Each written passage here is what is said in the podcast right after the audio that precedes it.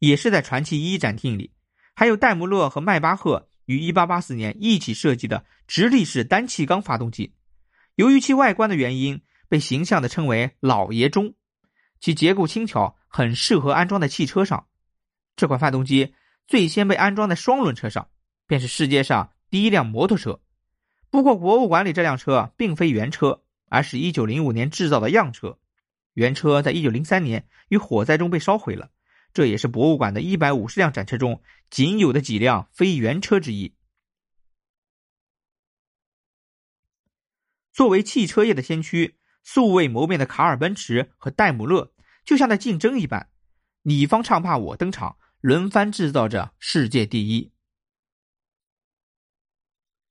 一八八九年，戴姆勒在巴黎博览会上展示了一款四轮汽车，展示了大量的新技术，包括双缸发动机。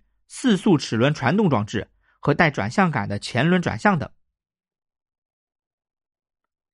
一八九四年十二月十九日，奔驰汽车生产出了 Omnibus，配备汽油发动机，并在一些市镇间提供运营服务。这就是最早的公交车。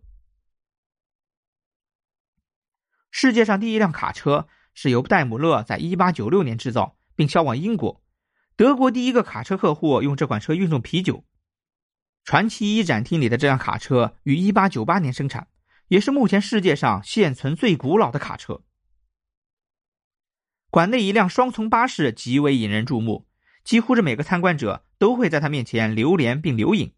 这是一辆1904年开始在伦敦投放使用的双层巴士，搭载排量为5.3升的四缸发动机，发动机最高转速1200转每分钟，最大输出功率为21千瓦。